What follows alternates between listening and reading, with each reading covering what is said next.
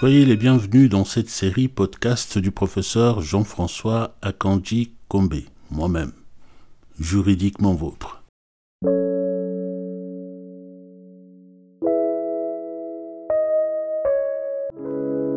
Bonjour ou bonsoir à tous. Soyez les bienvenus dans ce premier épisode de la série Juridiquement vôtre. Le sujet que j'ai choisi pour cette première euh, euh, réunion renvoie au droit constitutionnel, au droit des libertés, au droit civil, au droit commercial, au droit international. Bref, c'est un sujet qui renvoie à tout cela à la fois, et peut-être même au-delà. C'est un sujet qui renvoie aussi et surtout à mes yeux à du droit fondamental c'est-à-dire un sujet qui touche aux racines du droit. En l'occurrence, nous verrons qu'il s'agit de racines de droit africain, mais je le crois, ces racines-là sont aussi celles d'un droit qui a vocation et qui peut avoir prétention à l'universel. Ce sujet, c'est la charte, c'est une charte qui a été établie en Afrique en 1236. C'est la charte de Kurukan Fuga, appelée aussi charte du Mandé instrument constitutionnel ou pour mieux dire encore loi fondamentale de l'Empire mandingue qui a été fondée par Sundiata Keita.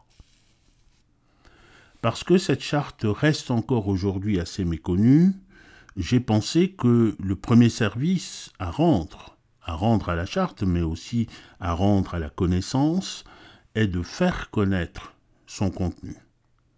Je vais donc pour l'essentiel, pour aujourd'hui, en donner lecture et nous laisserons les commentaires pour plus tard et d'ailleurs je signale ici que un travail est en train de se construire pour organiser un colloque international autour de ce document. Mais avant d'en venir à la présentation du contenu et à la lecture du contenu, permettez tout de même que euh, je situe brièvement un peu ce document.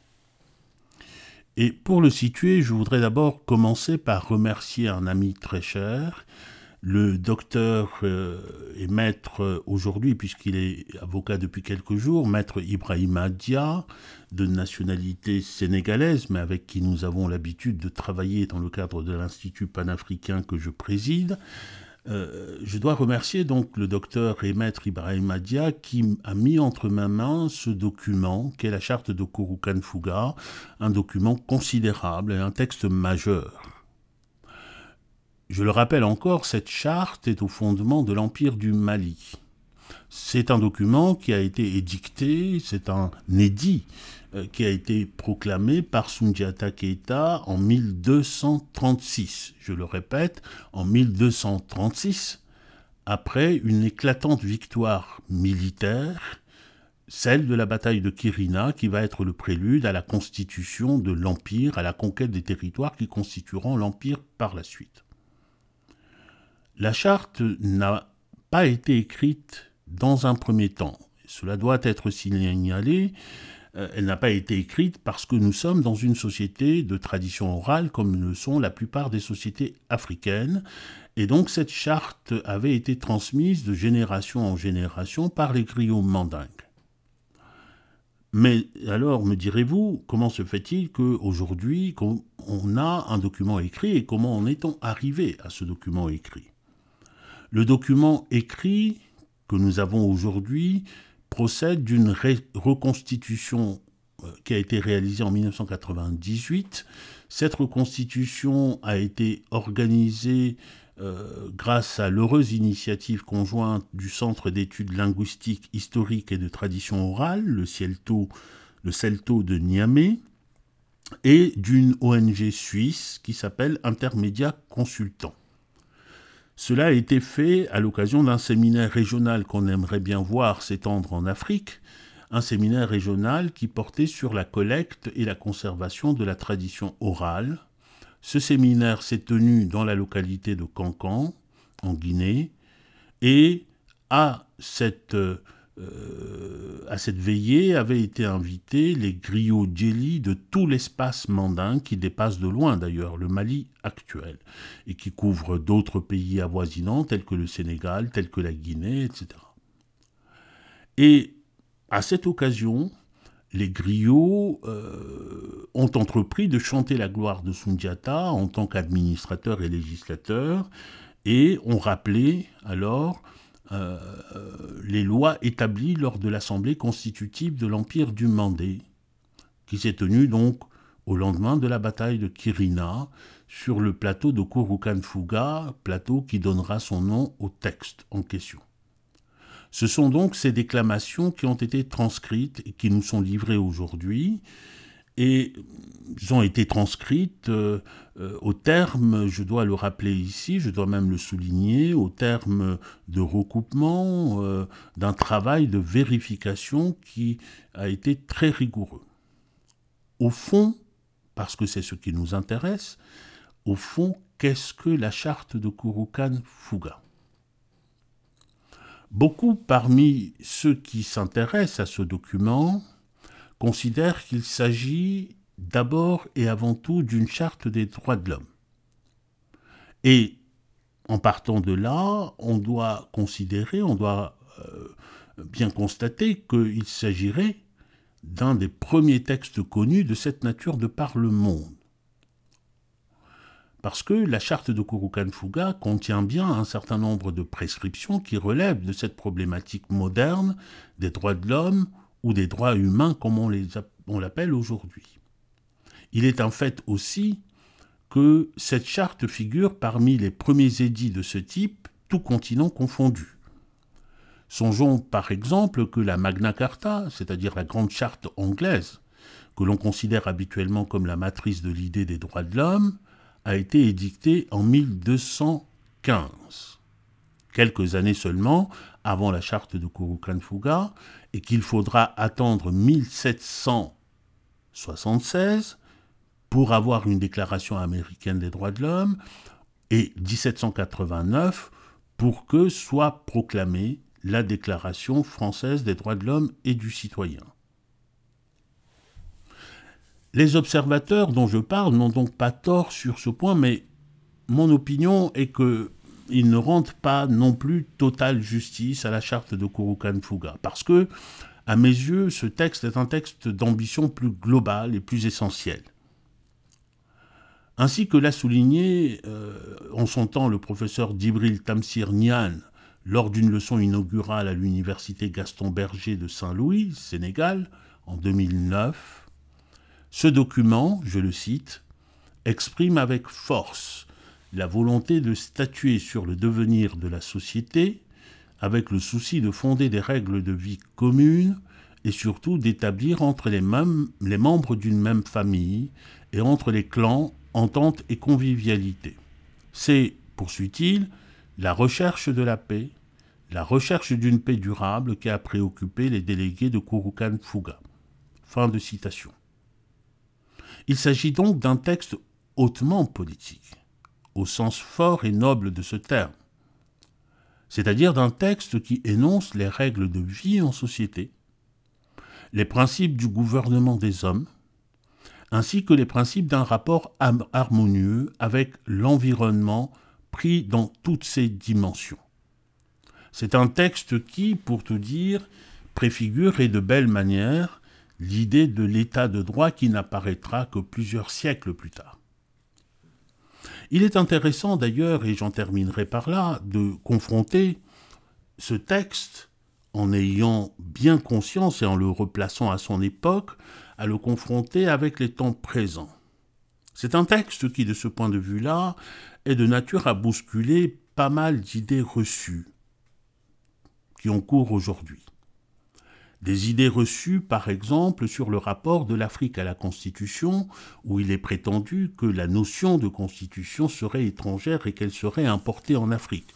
Nous sommes en 1236, à une époque où, de par le monde, y compris en Occident, et particulièrement en Occident, l'idée de Constitution n'a même pas encore été inventée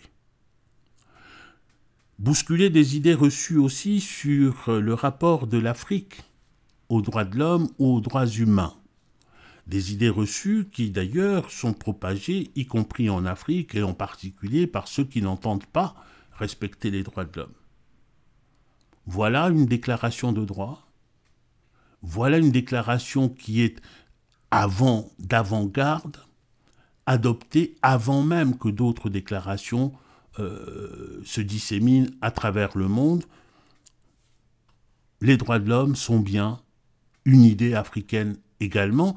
Il faudrait bien sûr les étudier et approfondir, mais nous ne pouvons pas dire, il ne peut pas être dit que les droits de l'homme seraient étrangers à l'Afrique. Et puis, c'est aussi un texte qui euh, interroge sur le rapport de l'Afrique à la modernité politique et à la modernité juridique.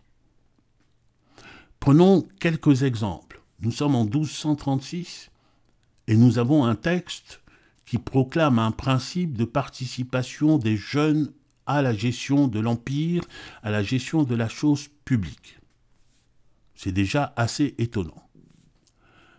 Le même texte pose également comme principe la participation, nous le verrons tout à l'heure, la participation des femmes à la gestion de la cité, au pouvoir politique et à la gestion de l'Empire. Arrêtons-nous un instant sur cet élément et regardons à travers le temps et à travers, euh, à travers la géographie pour constater que dans les pays qui comptent aujourd'hui, les grands pays, prenons quelques exemples de grands pays, par exemple aux États-Unis, la participation des femmes à la gestion de la cité et donc au pouvoir ne sera consacrée que très tardivement au début du XXe siècle, avec l'amendement, le 19e amendement à la Constitution américaine qui a été adopté le 26 août 1920. Et quand on prend l'exemple d'un autre État qu'est la France, par exemple, euh, le droit de vote des femmes ne sera reconnu que plus tardivement encore, en 1944, grâce à une ordonnance du général de Gaulle. Autre exemple encore, et j'en terminerai par là, le rapport entre constitution et environnement, ou le rapport entre ordre juridique et environnement. Voilà une constitution qui, en 1236, consacre l'environnement comme un sujet de droit et énonce à son égard un devoir de protection de l'environnement. Vous entendrez tout à l'heure dans quels termes cela est proclamé. Et voilà un objet du droit et un sujet de droit qui a peiné pour n'entrer dans la sphère constitutionnelle dans les États, euh, les États dits modernes que vers la fin du XXe siècle, et en France par exemple, l'environnement n'entrera dans le champ constitutionnel et dans le bloc de constitutionnalité qu'avec la charte de, 2004, euh, et donc début du XXIe siècle, avec la charte de 2004. J'arrêterai là les va-et-vient entre l'histoire et les temps présents, mais je voulais simplement euh, mettre l'accent et inviter à réfléchir à partir du texte que je vais maintenant lire, et donc place à la charte de Kurukan Fuga. Je vais maintenant procéder à la lecture. Le texte de la charte est rédigé comme suit les représentants du Mandé traditionnel et leurs alliés, réunis en 1236 à Kurukan Fuga, après l'historique bataille de Kirina, ont adopté la charte suivante pour régir la vie du grand ensemble mandingue. Chapitre 1er de l'organisation sociale. Article 1 la société du Grand Mandé est divisée ainsi qu'il suit. 16 Tontadjons, ou porteurs de carquois. 4 Mansassi, ou tribus princières. 5 Morikanda, ou classe de marabouts. 4 Nyamakala, ou classe de métiers. Chacun de ces groupes a un rôle et des activités spécifiques. Article 2. Les Nyamakala se doivent de dire la vérité au chef, d'être leur conseiller et de défendre par le verbe les règles établies et l'ordre sur l'ensemble de l'Empire. Article 3. Les Morikandas sont nos maîtres et nos éducateurs en islam. Tout le monde leur doit respect et considération. Article 4. La société est divisée en classes d'âge. À la tête de chacune d'elles est élu un chef. Sont de la même classe d'âge les personnes, hommes ou femmes, nées au cours d'une période de trois années consécutives. Les Kangbe, classe intermédiaire entre les jeunes et les vieux, doivent participer à la prise des grandes décisions concernant la société. Article 5. Chacun a le droit à la vie et à la préservation de son intégrité physique. En conséquence, tout acte attentatoire à la vie d'autrui est puni de mort. Article 6. Pour gagner la bataille de la prospérité, il est institué le Wolo, c'est-à-dire un monde de surveillance pour lutter contre la paresse et l'oisiveté. Article 7. Il est institué entre les Mandeka le Sanyakunya, cousinage de plaisanterie, et le Tanamanyoya, forme de totémisme. En conséquence, aucun différent né entre ces groupes ne doit dégénérer, le respect de l'autre étant la règle. Entre beaux-frères et belles-sœurs, entre grands-parents et petits-enfants, la tolérance et le chahut doivent être le principe. Article 8. La famille Keita est désignée famille régnante sur l'Empire. Article 9. L'éducation des enfants incombe à l'ensemble de la société. La puissance paternelle appartient par conséquent à tous. Article 10. Adressons-nous mutuellement les condoléances. Article 11. Quand votre femme ou enfant fuit, ne le poursuivez pas chez le voisin. Article 12. La succession étant patrie linéaire, ne donnez jamais le pouvoir à un fils tant qu'un seul de ses pères vit. Ne donnez jamais le pouvoir à un mineur parce qu'il possède des biens. Article 13 n'offensez jamais les nyaras, c'est-à-dire les paroliers attitrés. Article 14. N'offensez jamais les femmes, nos mères. Article 15. Ne portez jamais la main sur une femme mariée avant d'avoir fait intervenir son succès son mari. Article 16 en plus de leurs occupations quotidiennes, les femmes doivent être associées à tous nos gouvernements. Article 17. Les mensonges qui ont vécu et résisté 40 ans doivent être considérés comme des vérités. Article 18. Respectons le droit d'aînesse. Article 19. Tout homme a deux beaux parents les parents de la fille que l'on n'a pas eue en mariage et la parole qu'on a prononcée sans contrainte. On leur doit respect et considération. Article 20. Ne maltraitez pas les esclaves. Accordez-leur un jour de repos par semaine et faites en sorte qu'ils cessent le travail à des heures raisonnables. On est maître de l'esclave, mais pas du sac qu'il porte. Article 21. Ne poursuivez pas de vos assiduités les épouses du chef, du voisin, du marabout, du féticheur, de l'ami et de l'associé. Article 22. La vanité est le signe de la faiblesse et l'humilité le signe de la grandeur. Article 23. Ne vous trahissez jamais entre vous. Respectez la parole d'honneur. Article 24. Ne faites jamais du tort aux étrangers. Article 25. Le chargé de mission ne risque rien mandé.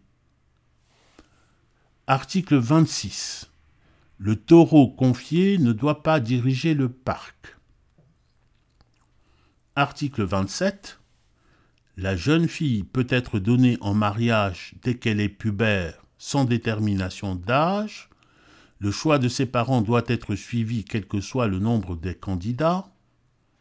Le jeune garçon peut se marier à partir de 20 ans. Article 28.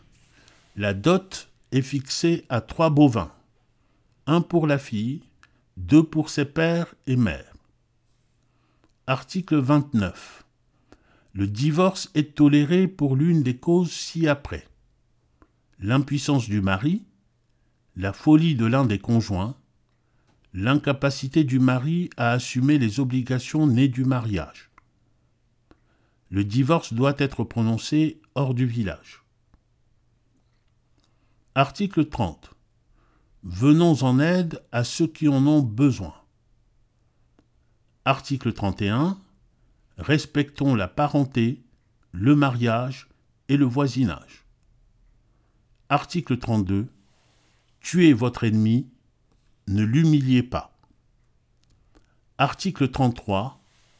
Dans les grandes assemblées, contentez-vous de vos légitimes représentants et tolérez-vous les uns les autres. Chapitre 2. Des biens. Article 34. Il y a cinq façons d'acquérir la propriété. L'achat, la donation, l'échange, le travail et la succession. Toute autre forme sans témoignage probant est équivoque. Article 35. Tout objet trouvé sans propriété connue ne devient propriété commune qu'au bout de quatre ans. Article 36. La quatrième mise bas d'une génisse confiée est la propriété du gardien. Article 37. Un bovin doit être échangé contre quatre moutons ou quatre chèvres. Article 38. Un œuf sur quatre est la propriété du gardien de la poule pondeuse. Article 39 assouvir son, sa faim, assouvir sa faim n'est pas du vol si on n'emporte rien dans son sac ou sa poche. Chapitre 3 de la préservation de la nature. Article 40. La brousse est notre bien le plus précieux. Chacun se doit de la protéger et de la préserver pour le bonheur de tous. Article 41. Avant de mettre le feu à la brousse, ne regardez pas à terre, levez la tête en direction de la cime des arbres. Article 42. Les animaux domestiques doivent être attachés au moment des cultures et libérés après les récoltes. Le chien, le chat, le canard et la volaille ne sont pas soumis à cette mesure. Chapitre 4 chapitre final. Disposition finale. Article 43. Bala Faseke Kouyaté est désigné grand chef des cérémonies et médiateur principal du Mandéen.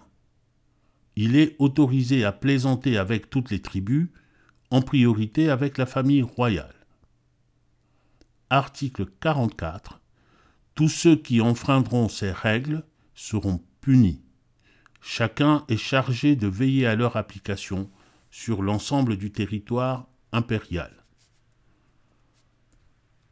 Ainsi se termine la charte de Kurukan Fuga, transcription faite, transcription faite par M. Siriman Kouyaté, conseiller à la cour d'appel de Cancan. Voici donc le texte que je tenais à vous présenter pour ce premier épisode. C'est un texte de conséquence Je voudrais ajouter que si ce texte a été choisi, ce n'était pas pour signifier qu'il n'y a pas d'autres textes en Afrique de même nature, dans le même temps ou même précédent, la charte de Kurukan-Fuga ou le suivant, mais il s'agissait de prendre ce texte comme un exemple afin d'amener à la réflexion sur les questions de gouvernance, sur les questions de droit, sur les questions de constitution, mais aussi sur la question essentielle de racines africaines du droit. Et euh, je profite de l'occasion pour indiquer que euh, il se prépare actuellement, nous préparons actuellement un grand colloque international autour de la charte de Kurukan Fuga sur la modernité, une lecture moderne de cet instrument et euh, une réflexion sur la fondation euh, ou plus exactement une réflexion sur la nécessité de donner une fondation africaine au droit africain. Et ce texte euh, nous paraissait totalement emblématique. Je ne vais pas plus avant dans le commentaire du texte, ce sera fait plus tard. Peut-être que nous reviendrons dans un épisode suivant sur les textes qui ont accompagné la charte de Kurukan Fuga, parce que c'est un ensemble de textes qui avaient été adoptés à la même époque, dont notamment euh, le serment des chasseurs, qui pose un certain nombre de principes, qui sont des principes particulièrement importants. Peut-être reviendrons-nous là-dessus, mais pour aujourd'hui, nous avons terminé, et ainsi s'achève donc notre séance. Prenez bien soin de vous, et je vous dis à bientôt pour d'autres explorations juridiquement vôtre. Votre dévoué, professeur Akanji Kombe.